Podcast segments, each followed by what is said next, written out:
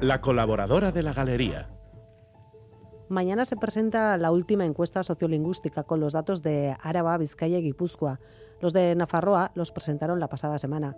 Y aún quedarán los de Iparralde para completar la foto de cuántas personas mayores de 16 años somos vascohablantes en Euskal Herria, de cuántas personas saben euskera pero no lo usan, a quienes llaman vascohablantes pasivos, y de cuántas personas mayores de 16 años no saben euskera. Los datos que tenemos a día de hoy y lo dicho, a la espera de que mañana los actualicen, dicen que el 33,9% de la población de Áraba, Vizcaya y Guipúzcoa, mayor de 16 años, es vascohablante. Pero si sumamos a las personas vascohablantes pasivas, el conocimiento del euskera asciende hasta el 53%. Lo dicho, todo a la espera de que mañana se actualicen los datos. Porque en Nafarroa, por ejemplo, ya sabemos que una de cada cuatro personas residentes en la comunidad foral sabe bien o algo euskera. Los datos indican que ha aumentado el conocimiento del euskera, que al menos una cuarta parte de la población en Nafarroa tiene algún conocimiento de esa lengua minoritaria y además minorizada.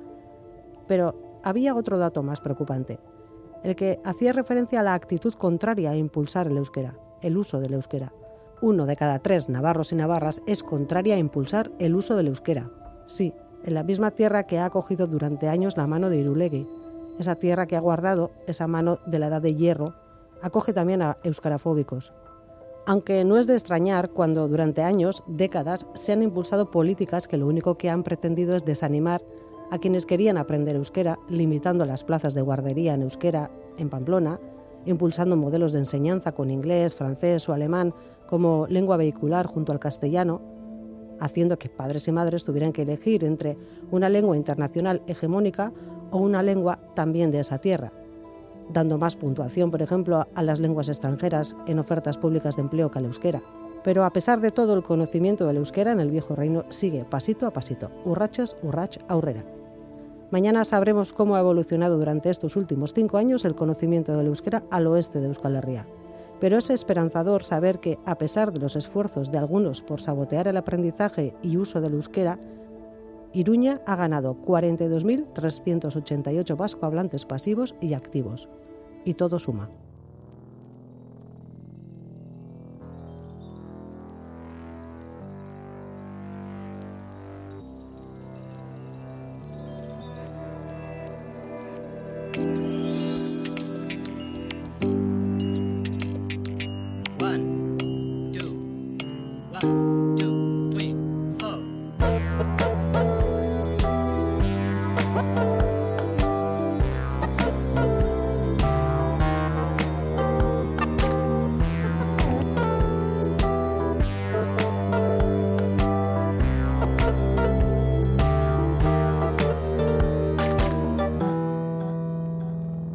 La Galería, con Bego Yebra.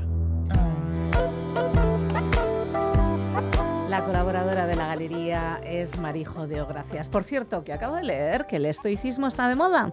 El titular dice así, estoicismo, terapia para tiempos modernos. Según el artículo, los consejos de Zenón, Epíctetos, Seneca o Marco Aurelio triunfan en plena era digital. Dicen quienes lo afirman que sus preocupaciones son parecidas a las nuestras y sus ideas medicina para el alma. Yo no digo nada, pero ya hace más de dos décadas se vendían como rosquillas un libro que se titulaba Menos Prozac y más Platón. Parece lógico que busquemos en el pensamiento filosófico para mirarnos y para explicarnos, pero nos vamos demasiado lejos en el tiempo, ¿no?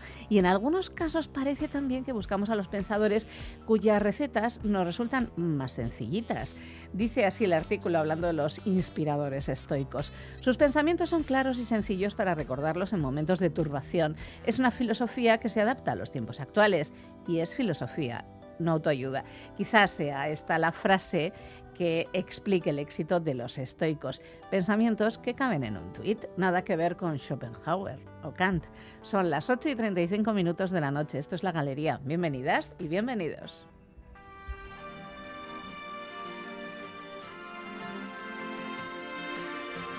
Y es Javier Martín quien propone y quien programa esta canción de Cesare Cremoni, Mondo.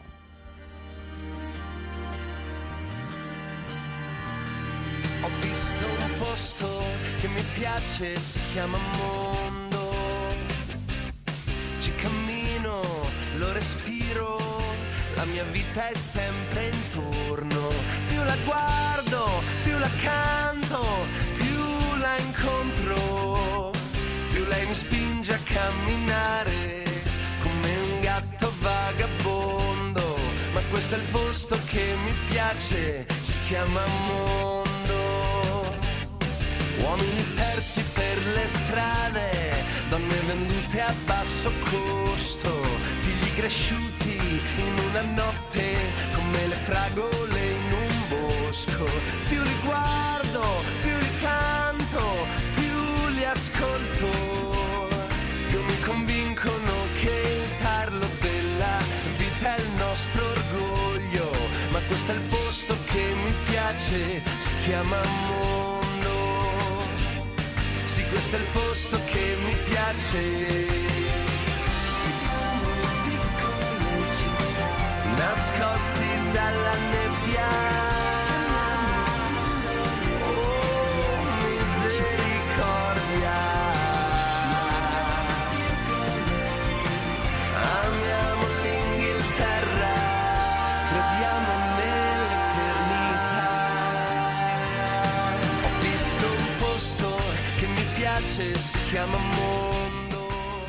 Este fin de semana, nuestro equipo de Mujeres del Sur Global vive uno de esos momentos intensos de trabajo y ocio que les ha dificultado acercarse juntas a los estudios. Será Yarabazi, tremendamente ocupada, Chendín fuera de Euskal Herria, diríamos incluso que fuera de Europa, Greta Frankenfeld celebrando su cumpleaños hoy y el premio de la cuarta edición de reconocimiento a mujeres migrantes bilbainas en la categoría de agente comunitaria, Soriana Greta. En cualquier caso, quienes están con nosotros hoy en la galería es ahora Hilaria Villaneque y en un ratito llegará Mariana Zaragoza. Con ambas queremos hablar del último informe de Icuspegui sobre desigualdades sociales que se ha presentado hace unas semanas y que recoge en un capítulo relevante la relación entre las desigualdades y la inmigración. Hilaria es doctora en Administración y Políticas Públicas. Muy bienvenida, Hilaria. Hola, Bego. Buenas tardes a todos. Y trabaja en Cruz Roja. Eso es. Y mm, ves mucho de las cosas que queremos hablar contigo hoy, que tienen que ver precisamente con uno de los temas que a mí me ha parecido como punto de partida muy interesante de este capítulo. Es que se certifica que la población originaria de otros países en Euskadi, que es algo más del 11% en este momento, en su mayoría está afincada en una media de 12 años de arraigo en la comunidad. Eso es perspectiva de permanencia, perspectiva de futuro. Precisamente para eso, para esas perspectivas, el asunto del empleo es fundamental. El empleo es todo. El empleo además es la base de cualquier estado que se quiere de bienestar social. Es que sin el, empleo eh, estaríamos abocando a las personas a la beneficencia. Entonces esto yo creo que no es plan, ¿no? para el siglo XXI, para una sociedad como la nuestra, ¿no? como Euskadi, como para una, un país como España, ¿no? europeo, ¿no? y un país o una sociedad que debería y debe apostar por la inclusión de las personas de una manera digna, ¿no? no a través de, eh, digamos, eh, prestaciones sociales, que bueno, bien, ¿no? Para aquellas personas que así eh, lo requieran, están ahí, las prestaciones, que al final es un derecho, ¿no? de todos y todas, pero apostar por el empleo de calidad y el acceso al empleo de una manera eh, igualitaria, con una, respetando la igualdad de oportunidades, yo creo que es eh, eh, fundamental a la hora de diseñar las políticas públicas. Y aquí lo que se denuncia, de alguna manera, en este informe es precisamente que es una de las desigualdades más relevantes, el acceso al empleo, por un lado, ¿no? Eso es que además recordar que el acceso al empleo parte, o sea, la, la desigualdad de acceso al acceso al empleo parte de, la desigualdad del acceso a la formación, a la educación. Entonces, cuando desde la infancia estamos segregando a los niños, estamos eh, formando a las mujeres, por ejemplo, no sabía que estamos en marzo, hago aquí un, eh, un recuerdo a lo que es la interseccionalidad, por ejemplo, si estamos eh, formando mal a las mujeres, no formando, por ejemplo, en empleos que llevan a los cuidados, lo que es limpieza, peluquería, dependencias y tal, luego a la larga el acceso al empleo de calidad es completamente desigual porque uh -huh. yo no, no puedo competir con una persona que ha hecho ingenierías, medicina, derecho, eh, que ha estudiado idiomas, que ha podido hacer un año eh, de estudios en el extranjero, o sea, y qué es lo que las, de, las empresas demandan. Entonces, estoy Mm. abocada a los empleos precarios, eh, temporales, eh, eh, mal pagados, eh, vulnerables, ¿no? Y por lo tanto no voy a acceder a una vivienda digna, no voy a poder gozar de unas vacaciones, no voy a poder alimentarme como es debido, vestirme como es debido,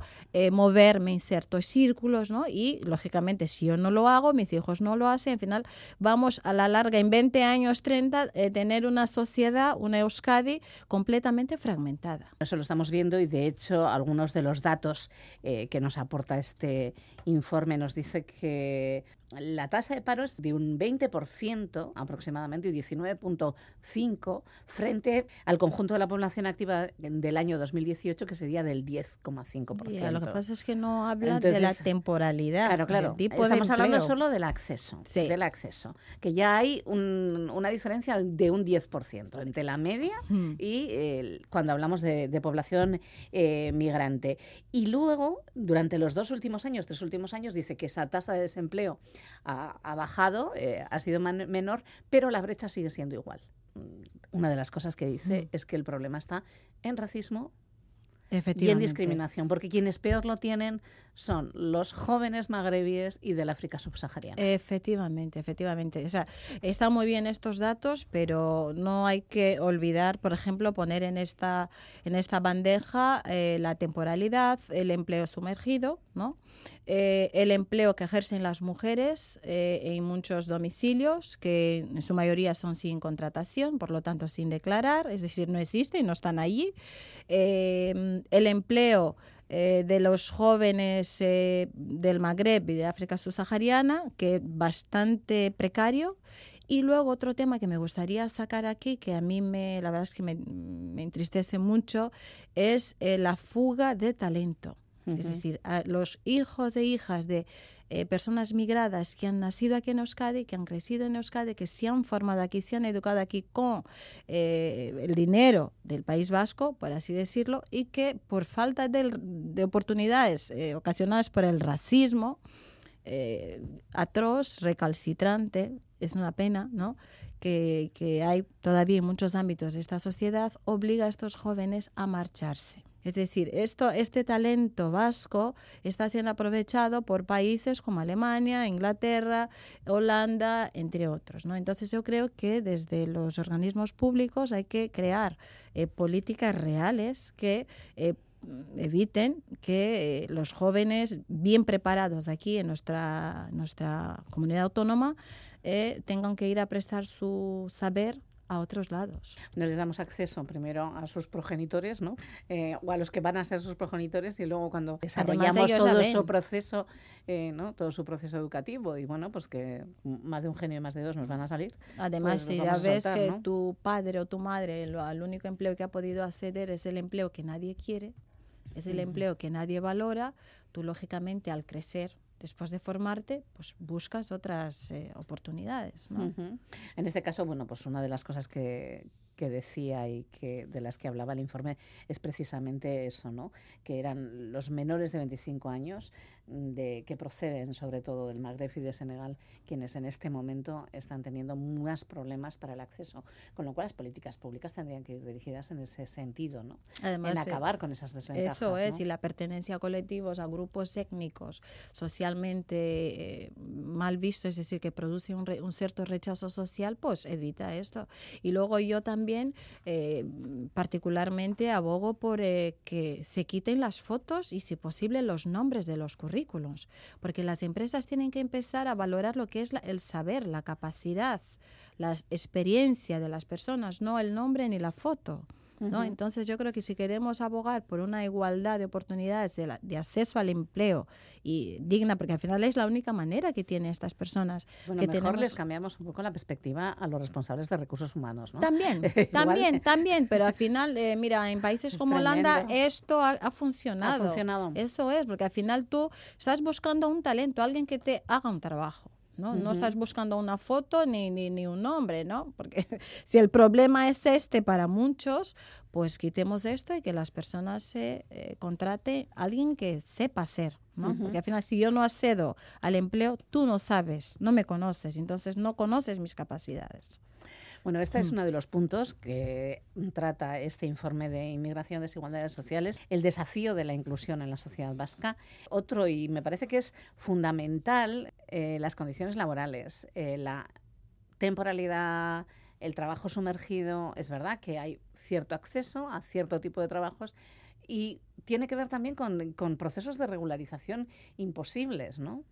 Sí, es que es un tema muy candente. Es algo que yo creo, no sé si se está haciendo algo, no sé que, no, no, me he leído en su totalidad el informe, pero es algo preocupante. O sea, eh, la precariedad, la temporalidad, y si ya aquí eh, incluimos la interseccionalidad, es decir, eh, una mujer o una persona migrada con discapacidad, con baja formación eh, y con X trabas, ¿no? con X handicaps, eh, lógicamente este tema de las condiciones laborales, de la salud laboral, es eh, bastante gritante. ¿no?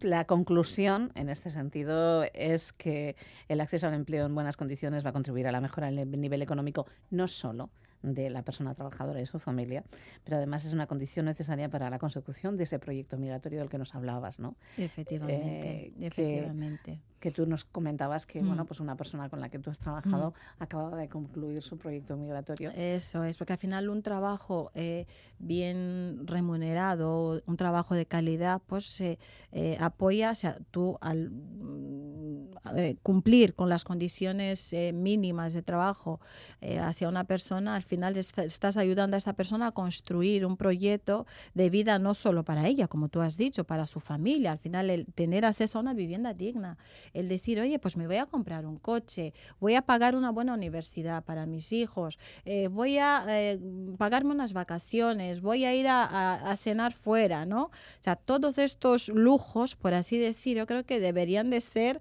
para todos y todas eh, las personas, todas las personas trabajadoras, ¿no? De cualquier país del mundo. Entonces, si un trabajo no es bien remunerado y si las condiciones de él son precarias, es imposible que una persona haga eso. Por lo tanto, la economía también, la economía global no fluye, Sufre, ¿no? Sufre. Eh, bueno, de este punto queríamos hablar con, con Hilaria. Enseguida llegará Mariana Zaragoza y con ella vamos a hablar de otro asunto que también es importante, el tema de la vivienda y la desigualdad del acceso a la vivienda. Esto es preocupante, es verdad, es verdad, es bastante preocupante.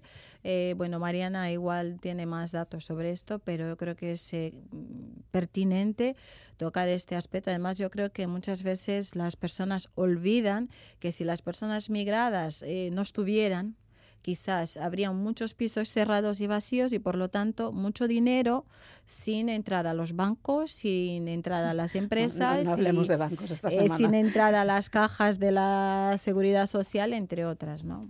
Y bueno. Eh, nos encontramos la semana que viene. Eso es. Eh, el martes ah, vamos a la manifestación. Ah, vale. Porque es el día contra la discriminación racial. El martes 21. El martes 21 de marzo. Es, bueno, la primavera de la solidaridad y del encuentro. Eso es, empieza, empieza todo el 21 de marzo. El 21 de marzo es un gran día. Eh, nos encontramos la semana que viene y, y esta vez sí todas juntas. Eso es. Mujeres del Sur Global, Hilaria Vianeke, Agur. Agur. Y ya está aquí también Mariana Zaragoza, investigadora en incidencia política en derechos humanos, migración y género, y con quien queremos seguir avanzando en este informe de Icuspegui, que ha realizado, como decíamos, sobre la desigualdad en la comunidad autónoma vasca, dedicándonos ahora entender un poco más en profundidad aquello que tiene que ver con inmigración y desigualdad, que el informe es mucho más largo. ¿eh? Y si con Hilaria hablábamos de inmigración y empleo, con Mariana nos gustaría hablar más de desigualdades en materia de acceso a la vivienda y educación. Bienvenida, Mariana. Hola, eh, vamos gracias. ya. Eh, entremos al tema. Entremos al lío porque también, como siempre, tenemos poco tiempo. Dice el informe que la situación residencial conforma sin duda uno de los mejores exponentes del proceso de integración de la población inmigrante en la sociedad acogida. Y resulta que lo que tenemos son carencias por todas partes, ¿no? Claro, es que al final del día la situación de irregularidad eh, lo vas cargando en, en, absolutamente todo, ¿no? Ya de entrada, el no estar en una situación migratoria regular, ya, o sea, ya lo habló Hilaria con el acceso al empleo, y una cosa te lleva a la otra, ¿no? Esto es como el círculo vicioso eh, que no sabemos cuándo va a parar, pero tiene que parar, evidentemente, porque no tengo un empleo digno, no tengo condiciones para un alquiler eh, en el marco de que las ciudades globales cada vez tienen alquileres más altos y es imposible, cada vez más complicado poder pagar una vivienda digna, el acceso a un alquiler digno. Eh, entonces no tengo ese empleo, no, no, no puedo pagar el alquiler, no puedo tener entonces la posibilidad de acceder a un empadronamiento. Como no tengo la posibilidad de un empadronamiento, no puedo tener un historial que me permita poder iniciar un proceso de regularización migratoria. Como no tengo regularización migratoria, no puedo tener un empleo digno. Y ahí estamos, ¿no? En un círculo de desigualdad y de racismo institucional y social que no para. Y eso que cuando, incluso cuando lo consigues, tenemos otros factores, que tenemos ese racismo ya social. Sí, claro, o sea, eh, eh, estamos hablando como de la entrada, ¿no? de, lo de lo básico cuando tú llegas y necesitas el acceso mínimo a derechos para empezar mínimamente a construir tu vida. Luego ya hay un tema de segregación en, una sociedad como esta, eh, que, no sé, yo lo voy a decir así, hay un sueño de, igualdad y de interculturalidad que yo no lo veo, ¿no? O sea, no, no en lo el día a día no se en ve. el día a día no se ve y desde que yo llegué a vivir a este país me rodeo de personas del sur global y personas racializadas en donde todo el tiempo estoy escuchando historias de discriminación y de racismo cotidianas, eh, institucionales, que bueno, ahí están, ¿no? y y es ahí donde hay que empezar como a, tener estas conversaciones y a ser conscientes de, lo que está sucediendo, porque eh, la inserción, la integración de las personas migrantes en este país no es solo cuestión de las personas que llegan. No, para nada. lo decían en las jornadas feministas a, que, a las que estuve en Madrid, en el Congreso Internacional Feminista, el problema de que no haya mujeres migrantes, mujeres gitanas, mujeres racializadas, mujeres negras en los espacios, no es nuestro es vuestro, como decían las compañeras, ¿no? Es de toda la sociedad, o sea, y es algo que yo creo que hay que ponerlo sobre la mesa porque, pues porque ya vale, ¿no? A mí me parece muy indignante y justo leía este informe de Icuspegui y, a mí me mueve mucho, ¿no? Como mujer del sur global y como mujer migrante, que además considero que tengo muchísimas cosas que aportar en este, en este país, que cuando lees que todo también tiene una base social de muchos prejuicios, de mucho racismo, pues empiezas también a, decir, bueno, a lo mejor un montón de políticas institucionales podrían modificarse también si socialmente nos movilizáramos. Por ejemplo, Hilaria lo convocó, ¿no? A la manifestación, del 21. Bueno, entre más vayamos, pero es que son manifestaciones en donde no se asiste, ¿no? Yo el otro día, lo voy a decir, voy a provocar, no importa si la misma gente que va a las, a las, a las manifestaciones por los presos vascos, que llenan la calle, también vinieran a las manifestaciones antirracistas y lo entendiéramos como una lucha que nos une, porque las cárceles y las fronteras tienen el mismo objetivo que es segregar, estaríamos en otro lugar. Ya, pero parece que en eso, en eso no estamos todos, ¿eh? no, ni estamos todas. Eh, de todas formas, una de las, a ver, eh, es evidente que el problema de la vivienda es un problema generalizado y que precisamente en el caso de, este informe, que de lo que habla precisamente es de las desigualdades. Así estamos en un asunto de pobres, pero hay unos pobres que lo tienen muchísimo peor. Al mm. final es también clase. Es una cuestión de clase y es una cuestión de raza, pero sí, es una cuestión de clase. Por ejemplo, a mí me llamaba la atención de lo que leía y tiene que ver con lo que hablaba Hilaria también, por ejemplo, con la población joven hombres eh, magrebíes del norte de, África y las condiciones, por ejemplo, de vivienda en hacinamiento en la que viven, ¿no? Y hablaban también como de el negocio que es mejor alquilarle a a cinco en esto que le llaman cama caliente, creo que es, de, venga, duermes y el que sigue, venga, duermes y el que sigue, y ahí sacas un, negocio, pero no te empadrono. ¿no? O sea, este círculo también de... y el subarrendamiento, y el subarrendamiento, ¿no? o estos prejuicios de, a lo mejor alquilo una casa y, y, quien alquila, si le rento a una habitación a una mujer migrante porque sé que me va a tener todo limpio, pero no le rento o le hago el contrato de arrendamiento a ella porque sé que su condición de precariedad no me va a garantizar la, mensualidad, ¿no? Asumes un montón de prejuicios que al final desencadenan en que los proyectos migratorios y la, y la dignidad de las personas en este lugar pues disminuya y vaya para atrás. Entonces, bueno, sí, el tema de la vivienda está, lo hablaba mucho. Estamos hablando de derechos, finalmente. Estamos hablando empleo, de derechos, estamos hablando, que es, además es la parte que, tú investigas y que tú trabajas. Estamos hablando de vivienda y estamos hablando de otro fundamental, porque además nos quedan cuatro minutos, educación. temazo. Me tiene indignadísima el tema. Lo hemos platicado, lo hemos platicado mucho, pero un dato así que vi en, el, en, el, en este informe de Icuspegui es que en Euskal Herria las cuatro es una de las cuatro primeras comunidades con índice más alto de segregación, eh, en donde el 40% de los estudiantes de nacionalidad extranjera se concentra en seis centros educativos, tres públicos y tres eh, privados concertados. Eh, es un tema muy fuerte y, y me parece que es un tema muy, que nos toca a todas igual. El problema es de toda la sociedad. ¿Por qué para poder, em, no, esta política inclusiva que este año sacó eh, Educación de Gobierno Vasco de poner como ciertas cuotas para que estudiantes en una situación de vulnerabilidad, que eso quiere decir personas en su mayoría también racializadas y de clase baja, eh, vayan a, a centros educativos como para una política de inclusión, ¿por qué no hacen lo mismo con la población autóctona blanca que también se distribuye a otras escuelas, porque siempre el problema en el tema de educación también es de, de los y las estudiantes que están ahí en unas situaciones súper complicadas y la sociedad vasca en general y las instituciones no asumen que es un problema de todas y todos también, ¿no? Eh, no, bueno, de hecho que no debería ser un problema también. No debería de ser un problema y, yo lo veo, ¿no? O sea, yo vivo en el barrio de San Francisco, la escuela que a, a mí me corresponde para mi hija es la escuela de Miribilla y voy a esa escuela y veo que es una escuela en donde no veo un solo niño blanco, así, tal cual, en términos raciales, no lo veo son todos niños, eh, pues hijos de migrantes, niños racializados, niños y niñas, niños y niñas gitanas, que pareciera que el problema es el gueto de los que están ahí, pero no. O sea, y el, ejemplo lo te lo comentaba, ¿no? a nosotras nos daban dos opciones viviendo de, del, del lado de la ría, eh, del, barrio de San Francisco, o la escuela pública de Miribilla o una icastola privada. o bueno, concertada. Privada con dinero público, que, que, es, que es lo mismo. Y, yo digo, bueno, tenemos que elegir entonces entre dos guetos, entre un gueto de personas blancas en un barrio que es de personas de la diversidad y un barrio en donde no hay una sola niña y una escuela donde no hay una sola niña. Me parece indignante. Debería de haber eh, un, mucha mayor interculturalidad y tiene que ver con, con, con, con decisiones institucionales de privatización, de segregación que, es un problema de toda la sociedad vasca, porque al final también yo creo que la sociedad vasca tiene que reconocer que, que ya está aquí la población, ya lleva 20 años viviendo aquí y ya son parte, somos, me incluyo, parte de esta sociedad y estamos en los debates y nos merecemos lo mismo que todas y todas las personas, que todas, todos y todas las personas que viven en este, en este, en este eh, país. En este país y en este planeta, porque al final, perdona, esto es un mundo para todos y para todas.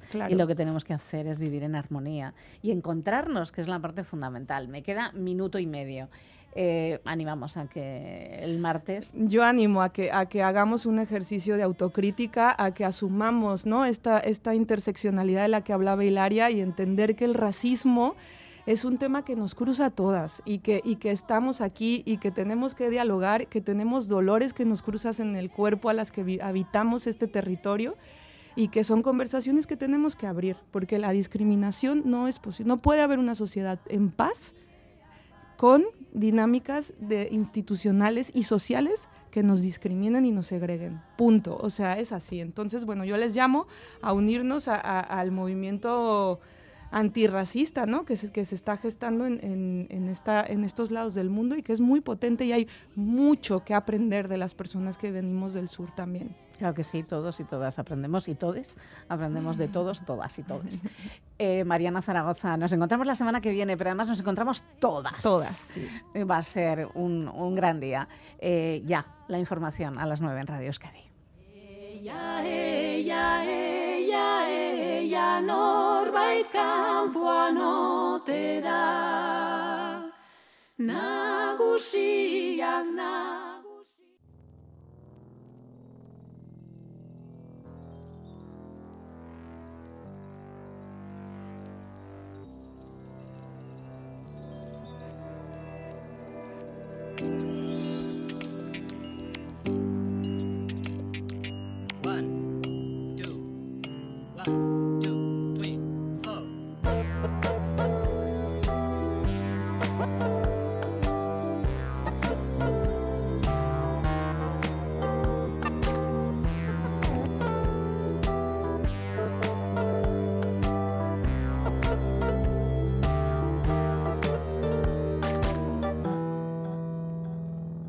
Galería, con Bego Yebra.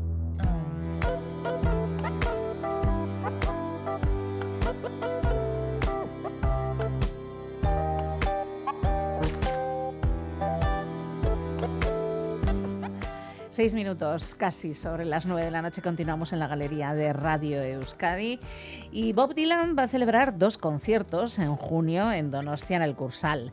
Hoy precisamente se cumplen 61 años, nada más y nada menos, de la publicación de su primer disco. Aquella reliquia contenía un montón de versiones y solo dos canciones propias. Una es la que vais a escuchar ahora mismo y era un homenaje a uno de sus músicos, a uno de los músicos a los que más ha admirado el de Duluth, Buddy Guthrie. Canción de Woody.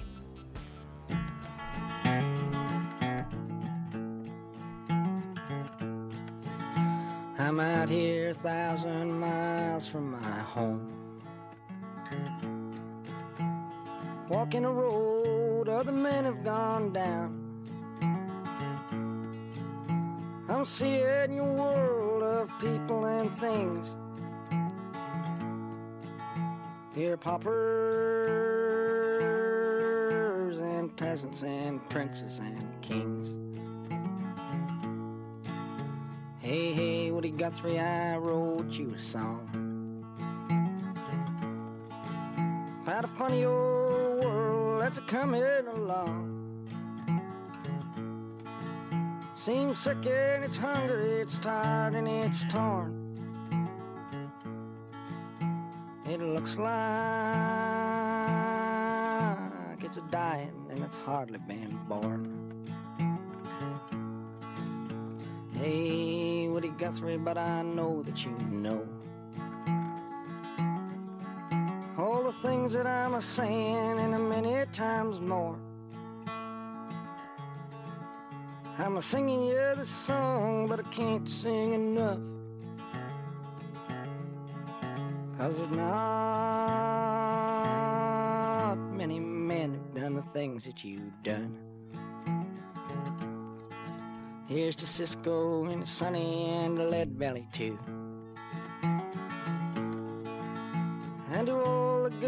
People that traveled with you. Here's to the hearts and the hands of the men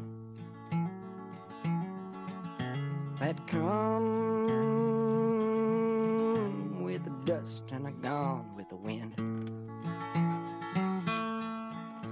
I'm a leaving tomorrow, but I could leave today. Somewhere down the road someday. The very last thing that I'd want to do is to say I've been hitting some hard traveling too. Ciencia. Ciencia. Mundo. Ciencia. Mundano. Mundana. Mundano. Mundano. Ciencia. Mundo. Mundana. Mundano. Ciencia. Ciencia mundana. Pues sí, ciencia mundana. Es el tiempo de Alfredo Caro Maldonado, nuestro queridísimo divulgador científico. ¿Cuánto tiempo sin vernos, Alfredo? Demasiado, Bego. Muchísimo tiempo Sí. que no podíamos vernos, hablar juntos y contar un montón de cosas, porque traes un montón de noticias, o por lo menos dos gordas. Sí, dos, dos gordas, bueno, que seguramente que toda, toda la audiencia la- alguna la ha escuchado, ¿no? Eh, quería hablar un poco de, de distintas técnicas de fecundación in vitro Mm, que han generado titulares sí. y, que, y que generan problemas tanto biológicos como de comunicación, de cómo se comunican los resultados, etcétera, también técnicos, éticos, como siempre. Eh, ahí siempre estamos en el filo, ¿no? De, entre la ética, eh, la comunicación convertida en espectáculo. Eso es. Nos está costando, ¿no? Es, eh, tener un poquito de criterio ya. Eso es lo que me gusta de la comunicación, de la divulgación científica, intentar no solo enseñar biología, que es mi lo que, de lo que más conozco, sino también darle una vuelta un punto de vista social, ético, político, lo que sea, ¿no? Bueno, titular. Sí, Chan, chan, empezamos con el titular que Eh, es música- grandioso. Música de espectáculo. Eh, un posible cambio en la historia. Un experimento confirma que se pueden crear bebés sin madre, generados a partir del ADN de dos hombres. Los bebés sin madre podrían llegar al mundo, eh, no de una nave espacial, eh, en un futuro no muy lejano, gracias a este último descubrimiento. los científicos de la Universidad de Bath han elaborado, elaborado un método para procrear sin la necesidad de un óvulo femenino. Otra noticia de la, mis- de la misma historia, más o menos. Un paso más para que dos hombres puedan tener un hijo biológico. Crean óvulos, biológico, ¿eh? Crean óvulos a partir de células masculinas. Menos mal que el hijo no es mm, androide sintético Ya, o- es biológico. Eh, crean óvulos a partir de células masculinas. Nuevos tratamientos de fertilidad y la posibilidad de que dos hombres tengan un hijo biológico podrían estar más cerca tras el último avance científico en esta materia. En el cuerpo de la noticia, hablar un poquito más, es una, lo que hacen es producción de ovocitos de mamíferos robustos, no los mamíferos, los ovocitos, a partir de células masculinas. El investigador principal es Katsushiko Hayashi, que, em, que está convencido Japonés. de japonés, que está convencido de que será posible técnicamente crear un óvulo humano viable a partir de una célula de piel masculina, ¿vale? Y que lo vamos a ver en la próxima década. Yo eh, A ver, m- me quedo así un Aquí nos poco- saltan las alarmas inmediatamente. Ta, ta, ta, ta, ta, ta, nos explota un poco la cabeza y decimos, ¿tenemos cabeza para esto o qué? Eh, me pongo en, en PubMed. PubMed es una base de datos gigantesca. Básicamente todo lo que se publica de biomedicina y que se publica, me refiero a revisión por pares, de que se publica científicamente en biomedicina, está en esa base de datos, en, en PubMed. Eh, y no encuentro el artículo. Ya. Ese, ese hombre, ese, ese- investigador ha- con su grupo ha, ha publicado mucho, pero no encuentro ese artículo. Lo busco en Google y entonces encuentro en la sección de noticias de Nature eh, la- lo que sería la noticia de la que sacan esos comunicados de prensa, lo que sale la noticia más en castellano y, y en de divulgación general. ¿no? Eh, bueno, pues no es un artículo científico. Para Ese- empezar. O sea, no está eh, registrado, revisado por Eso. gente que está en Eso ese es. mismo ámbito de la investigación. Es como si yo... Es como eso, de mm, repente, o yo misma. yo- Hombre, a, eh, si, a, si a ti te aceptaran a dar una presentación en una charla ya mm, de, de- digo, de, de científica, quiero decir, de biología, sería un poco ya preocupante. Eh, pero eh, yo o cualquier investigador pues llega y, y- hace una comunicación, a lo que se llama un abstract, un resumen, y, y dice, "Oye, he descubierto... Creo vamos, que esto ya lo tengo, ¿no? Convertir el agua en vino y entonces eh, le, permiten que enseñe eso en un congreso, pero nadie ve los datos. ¿vale? Nadie ve los datos. Pero bueno, eso yo creo que eh, a lo mejor incluso se podrá llegar a, pu- a publicar, no digo que no. ¿Cómo, lo di- cómo dicen que lo hacen? Es, eh, cogen células de piel, de, eh, mm, de, la, de la piel de, las personas, eh, en este caso de en todo en ratones, por cierto, y las reprograman. ¿Qué significa reprogramarlas? Reprogramar una, una célula, eh, y eso se, hace ya bastantes años que se hace, y es súper interesante, Sí. una herramienta muy interesante, muy, muy útil, es que coge una, una célula diferenciada, eso es una célula de la piel, del ojo, de pues, una neurona, un músculo, ¿no? Tienen una función y tienen eh, ya, ya no se pueden dividir más. Eh, porque como que han llegado al final de su camino, lo único que hace, de su, de su vida, mm, de su camino ya, de diferenciación, ya no pueden mm, proliferar, crecer más, ¿no? Entonces, lo que se ha conseguido es, a base de las presiones de genes y de factores de transcripción, de hormonas, etcétera, es eh, eh, devolverlas para atrás, dar marcha atrás en ese, en ese proceso, digamos, evolutivo de, De- las sí. células y que se vuelvan lo que, lo que se llaman pluripotentes o, eh, pues, o de diferenciadas, ¿no? Pluripotentes, eh, bueno, lo- la palabra lo, lo dice, es que son capaces, son, tienen la potencialidad de convertirse en otras células. Las hay más pluripotentes que otras y las más, más, más son, serían las células embrionarias o, la- o las células madre, que eso Sí. todo el mundo ha oído, lo de las células madre, ¿no? Eso conocido. Entonces, lo que, lo que hace este, eh, este grupo es crecer esas células en cultivo, en unas placas Petri, unas placas de plástico, muchas, muchas, muchas veces, hasta que las células cuando crecen en cultivo sufren mutaciones, aberraciones, que normalmente en el cuerpo también las sufren, pero se eliminan rápidamente porque el sistema inmunitario lo reconoce y se las, se las Y se las carga, se las carga. En, en el en un plato de cultivo no. Y a veces, ¿qué, ¿cuál es la mutación, alteración? No sé, exactamente una mutación, pero ¿cuál es la alteración más fácil cuando se replican las células? Es que se vaya el I. El I, el que es el cromosoma masculino, es el cromosoma que inhibe la en, en la embriogénesis o cuando se produce cuando- en, la evolución del feto, cuando que se vaya a hembra, el I es lo que inhibe que se vaya a hembra. Si no está el I, se va a hembra, ¿no? Pues el I es muy pequeñito. Y, y entonces se pierde fácilmente la división de las células. Entonces, bueno, eso van mirando ahí en el microscopio y hay técnicas para ver qué células han- ha podido perder el I. Chan, la cogen. Ah, pues mira, esta célula ha perdido el I. Pero siguen teniendo dos pares de cromosomas cojos. O sea, le falta el I, ¿no? Les falta el I. Eh, entonces, tienen los dos pares de cromosomas, excepto el I. Entonces, ¿qué hacen luego? Lo- esas células las pasan a otro placa de cultivo y las siguen creciendo, creciendo. Pero esta vez con un mutagénico, con una sustancia eh, que, que produce eh, más alteraciones eh, crom- cromosómicas, ¿no?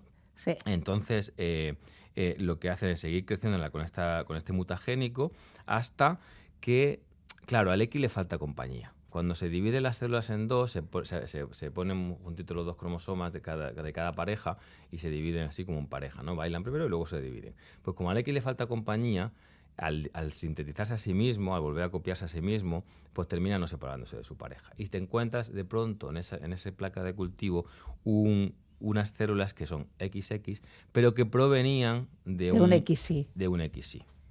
¿Tienen género las células? Lo tenemos dudas con, la- con las personas, no creo que... No nos vamos a poner eh, tontos ni con las sexo- Ni células. sexo tampoco tienen dudas.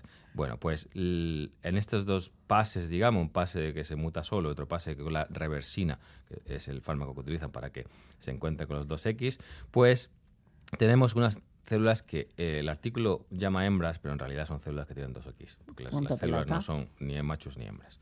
Vale, entonces, ¿son esas, esas células ya capaces de, de dividirse, o sea, de, de convertirse en un óvulo? No. No.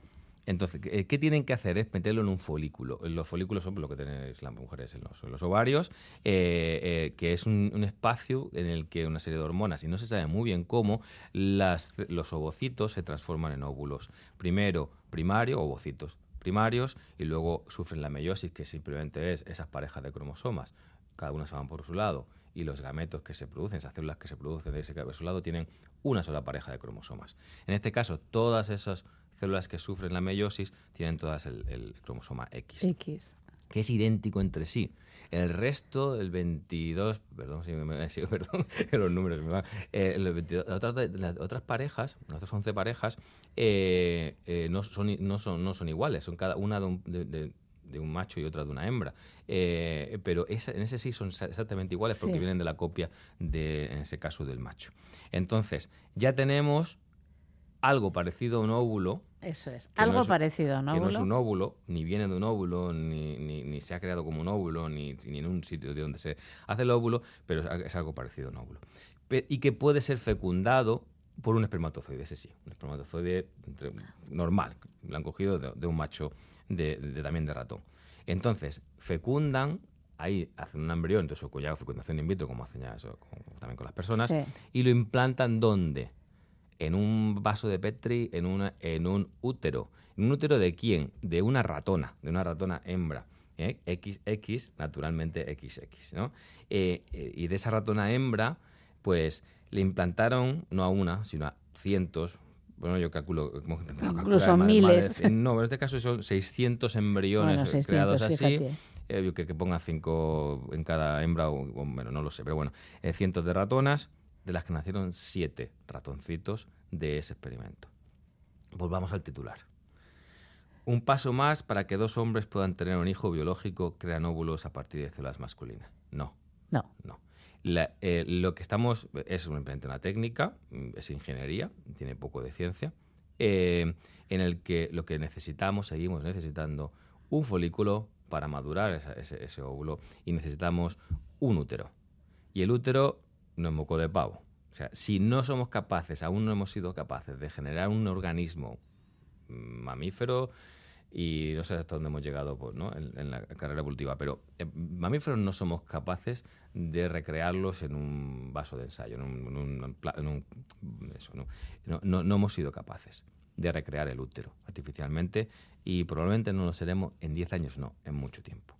Entonces, eh, y sin embargo, lo contrario sí es cierto. Las mujeres eh, no sois prescindibles, no lo seréis, eh, o las hembras, por decirlo en un sentido más amplio, no serán prescindibles y al contrario sí. La- los, los machos son prescindibles en muchas especies, también de vertebrados. Eh, por lo menos, y creo que ya lo hablé una vez aquí, lo dije como noticia, el cóndor, por ejemplo, se ha encontrado que hay hembras que son capaces de poner huevos eh, que llegan, Fecundados. llegan a, entre comillas, De alguna fecundados, o sea, manera, de alguna sí, manera sí, fecundados, sí. o sea, que son eh, diploides, o sea, que llegan a, a término y, y y- producen mm, condoritos eh, muy majos, ¿vale? La- el- eh, los machos sí pueden ser prescindibles, las hembras no. Entonces, ¿para qué tanta este- estos titulares? ¿Qué sentido tienen, no? Eh, pues no entiendo, que es un poco una... ¿Y para qué esa, esa Es que ¿para qué no? cuentas eso que no es verdad? Y- y Eso tú es un problema. ¿Y para qué haces esta investigación? no? ¿Cuál es el fin de esta investigación? Eh, Conseguir dinero. Sí, Para dinero. eh, es, verdad que de determinados desarrollos tecnológicos, se, de- simplemente de probar a jugar con la naturaleza, no digo jugar a ser Dios, pero jugar con la naturaleza, se descubren cosas. Sí. Pero normalmente la ciencia debe funcionar, no es que funcione siempre, sino que debe funcionar De otra manera, ¿no? Tener un, un axioma y a partir de ese axioma Eso investigar. Vamos a no, vamos, a jugar probar, y a ver qué encontramos, Eso, ¿no? Entonces, cada vez más, cada vez se hace al contrario. Y todo en torno a una industria que produce mucho dinero, que es el de la, la fecundación artificial, o sea, Sí. de- de la- todo el tema de la fecundación artificial. ¿no? Em, en otro, otro ejemplo sería el trasplante de núcleos, que en este sí he visto mejor comunicación, aunque estaba en inglés, eh, en el que mm, se plantea, cuando hay una enfermedad mitocondrial, Sí. eh, enfermedades mitocondriales, bueno, ya hablamos de las mitocondrias. em, las mitocondrias son esos orgánulos que hay dentro de la, de la célula. ¿Y qué es un orgánulo? Pues es como un órgano en nuestro organismo, eh, pues el, el hígado, pues lo podremos dentro de la célula y esos órganos, ¿no? Sí. Eh, si nos imaginamos una célula, una célula no es una- un balón de agua, no es un, un globo de agua relleno de cosas flotando, sino que es como una maraña, eh, más bien una maraña. ¿no? Entonces, hay veces, es- y esas mitocondrias, que ya expliqué, tuve un- hice un programa sobre Lynn sí, Margulis, yo me acuerdo. eh, Lynn Margulis fue la que descubrió, y, y le costó muchísimo, sí, por ser mujer, eh, publicarlo y que la, y que la creyeran, es, eh, ella demostró la, la teoría endosimbiótica. El hecho de que las mitocondrias que todos los animales tenemos dentro de nuestras células, que son las que producen la energía, las que hacen que necesitemos respirar, que es lo que necesito de hacer más, ¿verdad? que voy muy rápido. Eh, necesite- que te- necesitemos respirar los animales, eh, eh, vienen de unas bacterias externas. O sea, hubo una simbiosis entre bacterias que, produjo esa célula pues, eucariota con núcleo y con esos órganos muy bonitos que me, digamos que me dan de comer. Llevo toda la vida, llevo muchos años dedicado a eso. eh, que es la mitocondria. Bueno, pues eh, como las mitocondrias tienen ADN, sufren mutaciones, y, y ese ADN es muy distinto al del núcleo, pero está continuamente en comunicación con el núcleo.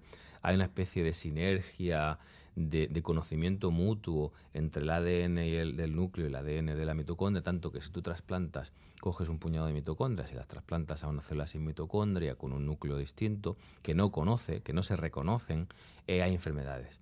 De hecho, eso ha sido un problema en muchísimos En muchos sí, sí, trasplantes, ¿no? Me imagino. Hay, trasplantes de, eh, de- trasplantes de núcleos y trasplantes de mitocondrias cuando hay enfermedades mitocondriales. Entonces, ¿qué se intentó ante este problema de comunicación? Pues vamos a coger y a trasplantar el núcleo. Entonces, lo que, lo que hacen es em, coger dos óvulos, estos óvulos em, digamos, normales, uno de la mujer que tiene la enfermedad mitocondrial y el otro de una donante.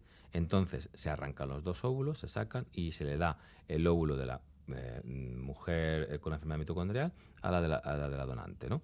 Y ese es el que se fecunda. Entonces se llama que es, y ha salido bastantes, bastantes niños y niñas, y, y ese sería una, un niño o niña de tres padres, o de dos madres y un padre. Sí. ¿vale? Entonces, em, han nacido decenas de personas así. ¿Qué pasa? Que técnicamente, eh, como decía, que la, que, la célula no es un globo de agua, sino que es una maraña con, con hilos dentro que unen todos los, los orgánulos, eh, hay muchas mitocondrias pegadas al núcleo. Entonces, es hasta ahora imposible trasplantar un núcleo a otras células sin arrastrar unas pocas Mi- mitocondrias. mitocondrias. Con Lo lo, cual, la enfermedad también va. Revierte. ¿Cuándo, re- cuándo revierte esa enfermedad? ¿Cuándo vuelve esa enfermedad? Primero- y además, está- se está viendo una reversión del tono al 20%, al 20%. Lo que pasa es que esto lo hacen mucho las clínicas privadas y Ya. hay bastante oscurantismo. Y lo hacen en algunos países, entre ellos Grecia, lo cual me llamó mucho la atención. Em, lo- desde el punto de vista científico, lo interesante aquí es que unas poquitas, poquitas un- mitocondrias pegadas al núcleo son capaces de dominar, de revertir eh, el resto de mitocondria. Y eso por esa comunicación, esa Por esa información que lleva, Esa ¿no? información que lleva que de alguna manera reconoce a su núcleo, su núcleo reconoce a esa mitocondria y te- terminan siendo otra vez mayoría o más de la, o más de la mitad. Eh, desde el punto de vista científico. Desde el punto de vista técnico-ético es por qué se sigue haciendo esta técnica, que yo sepa por lo menos en Grecia, em, si no es segura, si las personas con esa enfermedad mitocondrial eh, o que pueden transmitir esa enfermedad mitocondrial mm, Van a transmitirla. transmitirla, eh, igual, igual que. ¿no? Entonces, en estas dos noticias me viene a la cabeza esta este, este, eh, este industria de la, de, la, de la inseminación artificial y de la fecu- fecundación in vitro, lo que ya hablamos de las, de las tres niñas nacidas en, en- en China, Sí. eh, con, con, eh, ¿no? con eh, eh, ingeniería genética, etcétera, etcétera, me, me viene a la- otra vez a la mente y, y vuelvo. ¿Por qué? Es una, para mí es una cultura medieval. El hecho de necesitar transmitir Genes. Sí, de verdad. Da a una pereza. la descendencia. Lo siento, a estas alturas de la película da una pereza. Sí. Y podemos también irnos a cuestiones menos científicas como son las el- lo que llaman gestación subrogada, vientre de alquiler y tal. Sí, ¿no? O sea, bueno, ¿qué también, mucha pereza. ¿Qué necesidad tenemos de eso? Cuando los genes no determinan todo lo que es un ser- un- una persona, ni un ser vivo, eh, cuando no transmitimos esa, esa información, no, pues se puede parecer, puede tener la nariz como nosotros, sí, tal esas cual. cosas, pero en realidad es la, la educación, son los cuidados, lo que importa es otra cosa que es más social, psicológica, eh, etcétera, etcétera. Amor. Y otra cosa que, quiero transmitir, esto tiene poco de ciencia. Eh, ¿Por qué? Por lo que Ahí te ha salido un poquito Sheldon Cooper, ¿eh? Ah, sí. Ingeniero. Es ingeniero. Es ingeniería. Es, es ingeniería. están desarrollando tecnologías, se están desarrollando pues cachivaches y, y, y utilizándola. Y es como que el fin es eh, utilizar la, la- la tecnología para desarrollar tecnología, cuando lo que a mí me gustaría es que estuviéramos viendo cómo funciona la biología. Y Claro. para eso tenemos que hacer hipótesis, refutarlas y, y- a- ir ahí, ¿no? Menos patentes, menos lucro, menos... Y entonces, bueno, esas dos cosas quería eh, transmitir. Pues muy bien transmitidas, como siempre. Y, y lo bueno es que nos hemos enterado. Eso es, Eso es una alegría. Nos hemos enterado. Y ya nos parecía raro, ¿eh? Ya no te creas, pero cuando lo escuchamos la primera vez ya nos parecía raro. Eh, nos vamos a ir hasta la semana que viene, que vuelve Alfredo, y nos vamos a ir con Quiromántica. Eh, Tú no te acuerdas de, de La Fe y las Flores Azules, ¿verdad? No. No te acuerdas, claro, no, porque no es el music, no es el tipo de música de Que escucha Alfredo Caro. Bueno, pues de La Fe y las Flores Azules es eh, una banda que estuvieron hace pues una cosa de como 10 años, sonaban muchísimo, hacían un rap, pues bueno, un poquito más eh, light, un poco más dulce, y han vuelto a los escenarios después de 10 años y volvieron el año pasado. Y esto es lo que nos traen esta temporada. Que tengas feliz semana. Igualmente. Agur.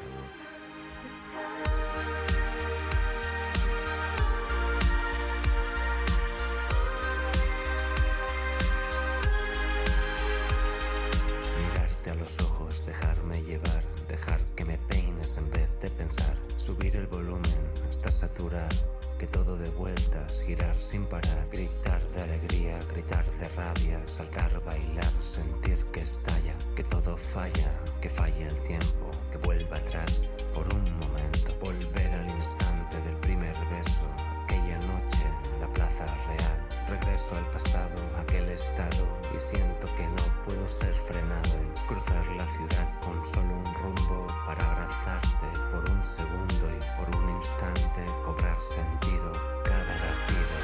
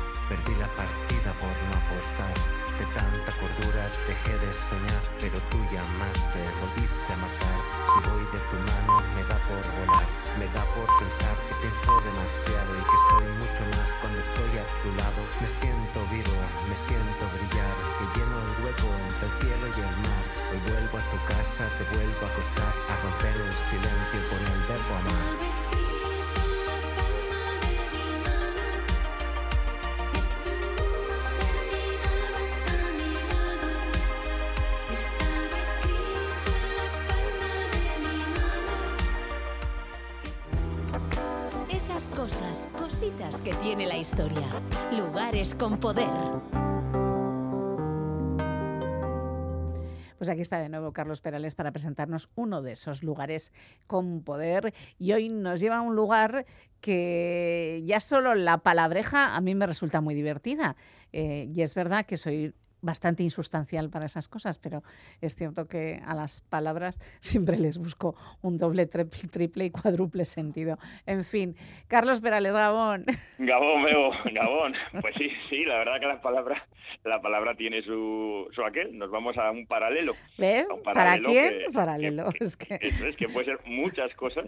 Nosotros vamos a hacerlo desde la perspectiva geográfica y nos vamos al paralelo 38, al 38 del hemisferio norte. Esto es Ajá, importante. es muy importante. claro, tiene, tiene, en el sur existe su, su equivalente. Entonces nos vamos al, al paralelo 38 del hemisferio norte, que es, y por eso lo traemos aquí, el lugar, el, pala- el paralelo, la línea imaginaria, que en el fondo no deja de ser efectivamente una línea imaginaria, que separa la península de Corea Sí. y las dos repúblicas, la República del Norte de Corea y la del Sur. Y creo que es un lugar que merece, bueno, pues un capítulo en nuestra sección. Me parece que sí, claro que tiene interés, sobre todo cuando esta semana Corea del Sur ha sido noticia por intentar que sus trabajadores y trabajadoras trabajaran 69 horas semanales. Efectivamente, que cuando lo he escuchado, cuando lo escuché, digo, ¿cómo salen las cuentas? No sé cómo salen las cuentas Pues ahí. sin vivir, de tal Sin cual. vivir, efectivamente. Sin efectivamente. vivir.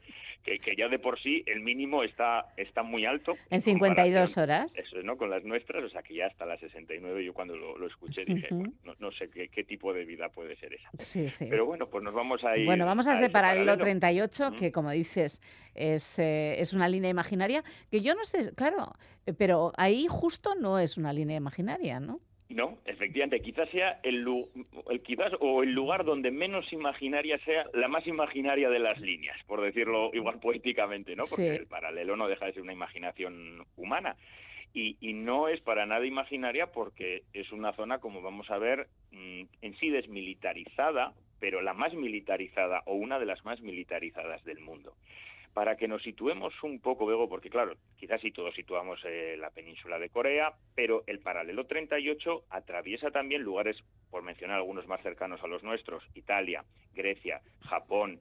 Si vamos a España, atravesaría comunidades como Extremadura, Andalucía, Andalucía, La. Mancha, Murcia. Es decir, que ese paralelo que lo usamos como referencia para la división de Corea eh, se extiende en toda la circunferencia de la Tierra, con lo cual también atraviesa lugares mucho más cercanos a los nuestros. Sí, y en este sí. caso, como decías, lo traemos porque es esa línea que se estableció de una forma muy arbitraria, como vamos a ver, para separar la- lo que hoy conocemos como las dos, las dos Coreas, la República Popular Democrática de Corea del Norte y la República de Corea del, Sur. Así que si te parece, vamos a hacer un poco de retrospectiva, nos vamos a un poco de, de historia para entender por qué ese lugar, esa frontera, ese fragmento del paralelo 38 es, se hizo y es tan famoso. Pues adelante, Luego, cuéntanos. bueno, nos dice la, la, la historia, nos cuenta, ya sabes que estas anécdotas siempre quedan y sirven un poco para atraer ¿no? la- nuestra atención, que, que MacArthur, que era el jefe del ejército de Estados Unidos en Sí. la zona del Pacífico, en la noche del 25 de junio de 1950 recibe la noticia de que las tropas de la República del Norte, de Corea, han atravesado ese paralelo 38 y se dirigen hacia Seúl, la capital de la República eh, del Sur, a la que llegaron eh, casi en apenas unas 72 horas, pero muy, muy rápido. Es decir, habían cruzado ese paralelo 38. Esto suponía, esto suponía el inicio de lo que conocemos y muchos de nuestros oyentes conocerán como la Guerra La de guerra Corea de Corea. que había comenzado una guerra que se alargará hasta 1953, que acabará con la vida de más de tres eh, millones y medio de, de personas y que fue mm, bueno muy famosa porque además está en el contexto de la guerra de la guerra fría ¿no? Sí. es uno de esos conflictos en los que la guerra fría que parece que es algo que, que una, tens- una tensión imaginaria se convierte en, en realidad Bien, como decíamos, es uno de los, de los lugares Eh, teóricamente la franja, esa franja que separa las dos Coreas, es una franja de 250 kilómetros de largo que atraviesa la península y unos Sí. cuatro de ancho, que es una zona teóricamente, repito, desmilitarizada, pero que en el fondo es de las más controladas por los ejércitos de ambos, de ambos países y que divide, como decíamos, al norte la República Popular Democrática de Corea, muy eh, famosa también ahora Sí. mismo por bueno pues esos ensayos con misiles, con ¿no? demás, y la del sur, en este caso, como decías, por esa noticia de, de las horas de la jornada laboral. Bueno, que hay que decir que lo han desestimado, ¿eh? Sí, en el último momento, bueno, frente a las momento. protestas de la población, claro. por eso es grandes protestas además de, de, bueno, de, de esa exageración pero ya en el siglo XIX la península de Corea que estaba gobernada era unificada digamos un- una monarquía Sí. estaba gobernada por por una, una- un rey ya era un plato muy apetecible para otras tres potencias eh, que, que la rodeaban Rusia al norte China y Japón Y Japón, que la invadió, ¿no? eh, Efectivamente, que la invadió y que, que vamos a comentar, pero que la historia de Corea, de lo que hoy conocemos como las dos Coreas, ya se puede remontar, Bego, al tercer milenio antes de Cristo. Quiero decir Ah, que sí. no es no es nada mm, algo que haya aparecido hace dos días, ¿no? Es una historia muy larga, una sucesión de, de monarcas y de, y, de, y de dinastías. Pero en 1919, como decías, Japón toma, invade la, la península y sobre todo movido no solo por la invasión, que también, sino por las atrocidades bueno, y los, los excesos que, comete, que comete Japón en Corea, el nacionalismo coreano, bueno, se, se aumenta, ¿no? Se, se inflama esa, esa llama. Es un conflicto que se va a alargar y que va a estar siempre pendiente hasta la Segunda Guerra Mundial. Recordemos que Japón eh, está aliado ¿no? con, con las potencias del eje y los aliados tenemos a Estados Unidos y a la Unión Soviética. En el 43, en la conferencia del Cairo, en plena Segunda Guerra Mundial, se promete a los coreanos que se les dará la independencia y es algo que en las conferencias de Yalta y Potsdam, también muy famosas en, en el Sí. contexto de la Segunda Guerra Mundial, se reafirma esa, esa intención. Pero la verdad, Bego, es que pese a esa reafirmación, los aliados, que eran los que prometieron esa independencia, y en este caso especialmente la Unión Soviética y los Estados Unidos, no se fían de ellos mismos. Es decir, entre ellos mismos no se fían, no se fían. Son promesas ¿no? que, que les cuesta hacer. Y en 1945, viendo esa desconfianza de decir, claro, si damos la independencia, eh, ¿quién la va a ocupar antes? Es decir, estaba claro que uno u otro la iba a ocupar. La cuestión es quién lo va a hacer antes. Bueno, se encarga en 1945 una división de esa península en dos zonas de, de influencia. El norte quedaría para la Unión Soviética, el sur para los Estados Unidos. Y se toma como referencia ese paralelo 38.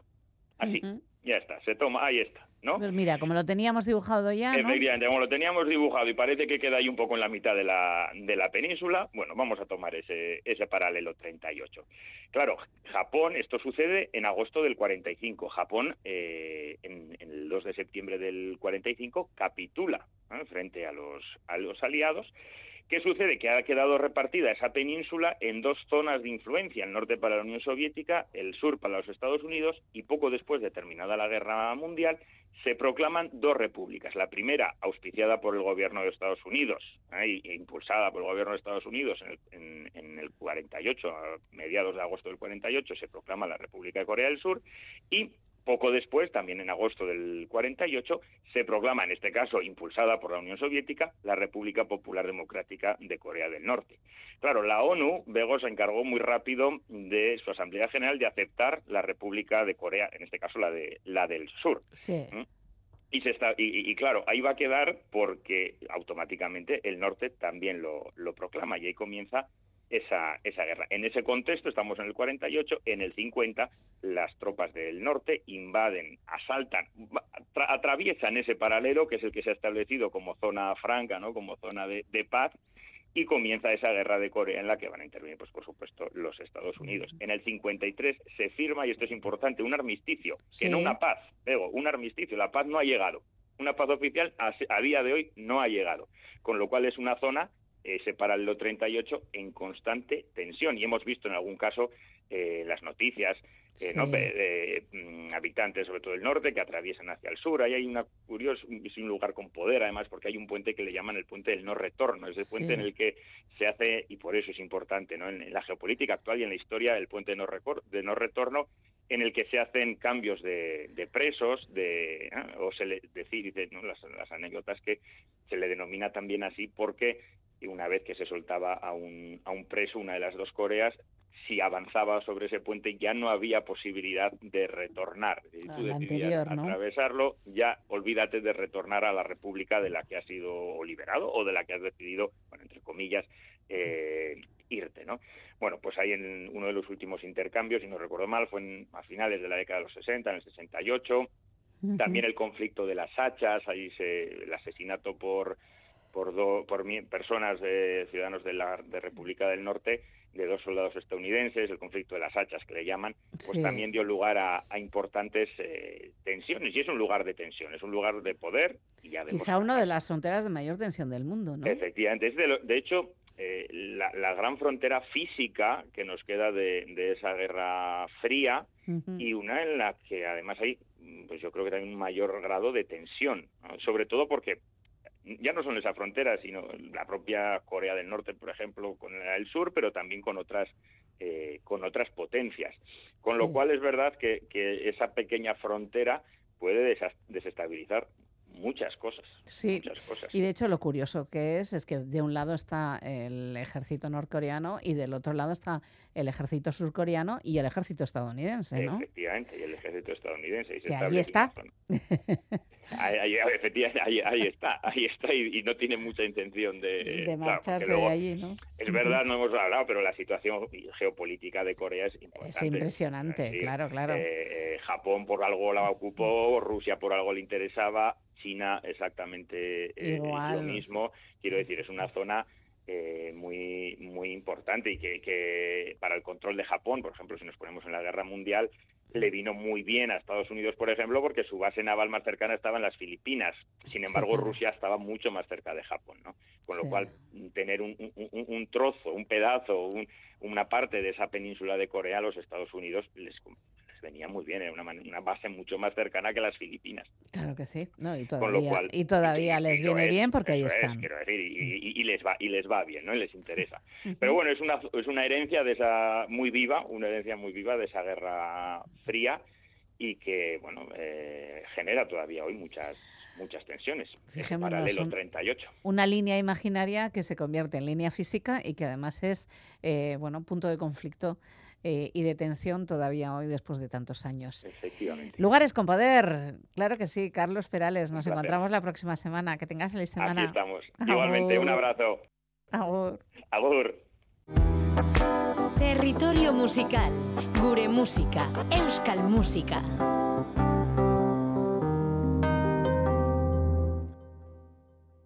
Pues se va acabando el fin de semana, por lo menos para la galería, y la manera de despedirlo, pues para nosotras en la galería siempre es la mejor. Es a través de la música que se hace en Euskal Herria, un montón de novedades que están en las manos de las gentes que impulsan Badoc, que son las gentes de Berría, y su impulsor gestor en este momento es Andoni Imaz. Andoni Gabón. Gabón, Gabón. Unas cuantas novedades hay por ahí, porque por aquí se ven muchos discos moviéndose por la redacción, ¿eh? Se mueven, se mueven. Y últimamente, con el buen tiempo, también empiezan a anunciar eh, cada vez más nombres en los festivales de verano también. Sí.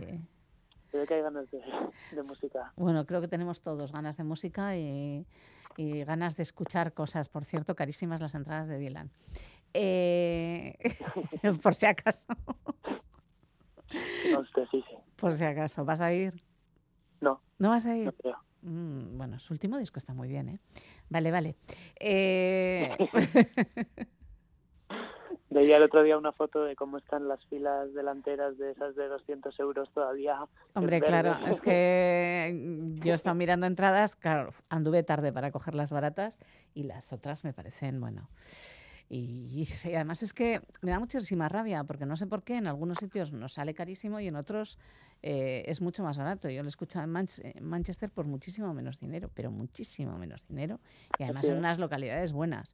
Entonces yo no sé si es que hay ciertos sitios donde todo nos sale mucho más caro que en otros, pero bueno, eh, ¿qué vamos a hacer? Eh, nos quedaremos sin escucharle. Eh, bueno, pero podemos escuchar la cantidad de cosas que se están haciendo en Euskal Herria y la mayoría de las veces además doain. O sea que vamos a ver qué, qué propuesta nos traes esta noche. A ver, pues para empezar un disco que, que ha salido esta semana, un single single clásico de, de dos canciones en cada cara del disco, vamos, Sí, de Valerdi Valerdi. qué bien. Ya Valerdi Valerdi, grupo que está en su, no sé si es la segunda o tercera etapa de nuevos integrantes y creo que es la segunda etapa y creo que es el, el tercer disco de, de la segunda etapa que empezaron en hace unos 10 años o así, que volvieron a, a grabar y a, y a tocar. Y eso, acaban de publicar un, un single y escucharemos la canción que da nombre al, al single, que se llama Uda Berri Alua. Bueno, pues tiene mucho que ver.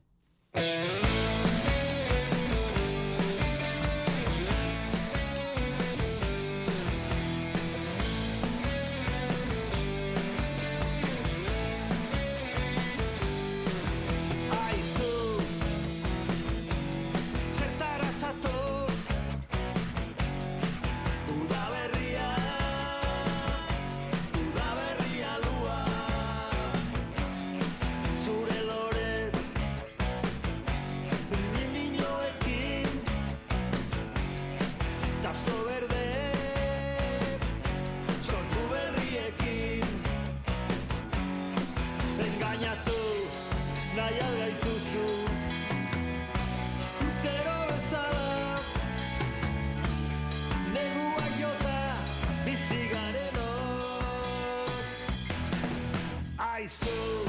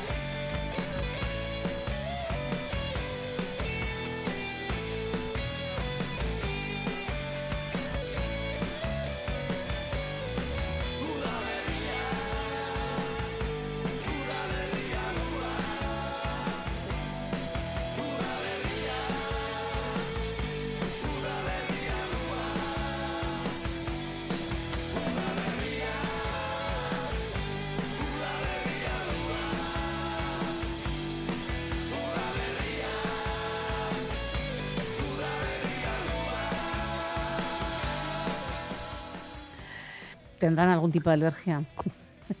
Primaveral, al polen o así, porque, oh Jesús. Eso estaba pensando porque por mí que venga, que venga. No. Sí, sí, estamos deseando. Bueno, no creas, ¿eh? Goizal del Andabaso puede decir cosas mucho peores todavía de la, de la primavera. Porque es verdad que es alérgica también y bueno, pues eh, al polen y todas estas cosas primaverales y sufren mucho. Así que yo pienso que los de Valerdi Valerdi ahí andan. Y bueno, igual inclu- incluso han quedado con Goizalde para hacer la letra. en fin, bueno, pues la verdad es que está muy bien, está muy bien también que haya haters de la, de la primavera. Con los demás estamos encantados de que llegue y de... bueno, yo estoy feliz que mi parra ha empezado a dar sus primeras hojitas y estoy feliz de la vida. Eh, es verdad. bueno, pues muy bien, ¿no? Valerdi, Valerdi. Sí, estos siguen, siguen en lo suyo y la verdad es que lo hacen muy bien. Sí, sí. Y además hace falta, ¿no? Este tipo de música también, con sentido del humor, con ganas de, no sé, de divertirse también mientras se está haciendo. Bueno, más eh, novedades.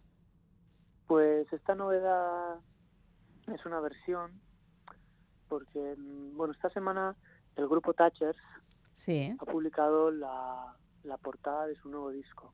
Todavía no han sacado ni, ni una canción, pero bueno, ya han anunciado que, que pues en esta primavera va a llegar un nuevo disco. Sí. Y casualidad el grupo Mirúa, Sí. eh, que me parece que lo comentábamos el año pasado con hablando de, de las novedades del año pasado, que para mí es uno de los grupos más más interesantes que surgió así como de la nada el año pasado. Sí. Pues Miru acaba de publicar la versión de Oceanus Corri, que es, bueno, como la canción de Tachas, ¿no? De que sí. hace un par de años se escuchó en todas partes. Y la verdad es que son dos grupos que, no sé, que tienen algo especial para mí, que consiguen crear unos, unos ambientes y unas texturas muy, muy interesantes. Pues escuchamos.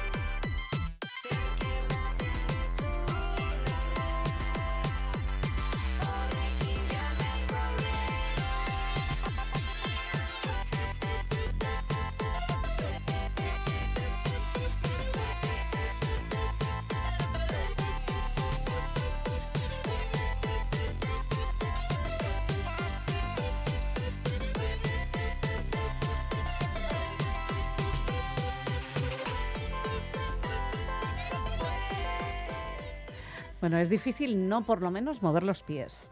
No sé ya si el resto del cuerpo depende del ánimo bailarín que tengamos unos y otros y unos y, y unas y otras, pero mover los pies los mueves. Sí, sí, sí. Y sí, está ese contraste del, del rollo, de la actitud más punk de Thatcher y estos Sí. que, Sí, que sí. se mueven en un pop así como, no sé, como a ratos onírico, muy... Sí, es, es extraño. muy. Es extraño, está, está muy bien, la verdad es que está muy pensado, ¿no? Eh, lo que me ha resultado curioso es lo de eh, presentamos la portada, o sea, ya anticipamos primero la portada, luego un single. Eh, uf, Sí, bueno, pues esto es- ¿cómo está el, el marketing, no? sí, sí, sí, la verdad es que sí, yo también alucino a veces porque...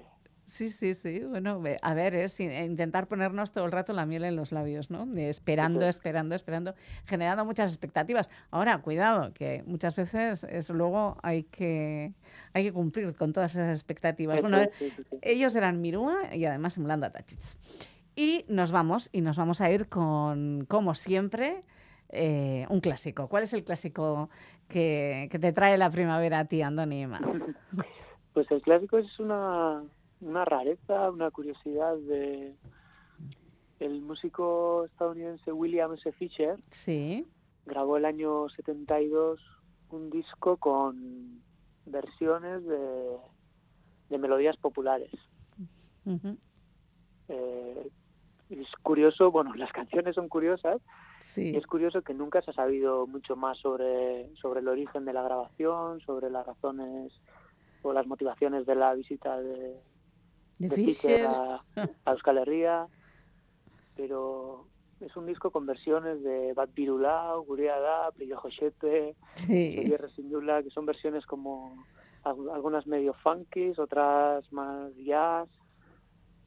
Es, la verdad es que es una delicia de disco. El Car lo reeditó en vinilo hace un par de años Sí, lo recuerdo. Y sí fue como una edición especial. Sí, además fue como algún un des- redescubrimiento para algunos, pero un descubrimiento para muchos y para muchas. Sí, sí, sí. Sí, es un disco muy especial. Sí. Sí.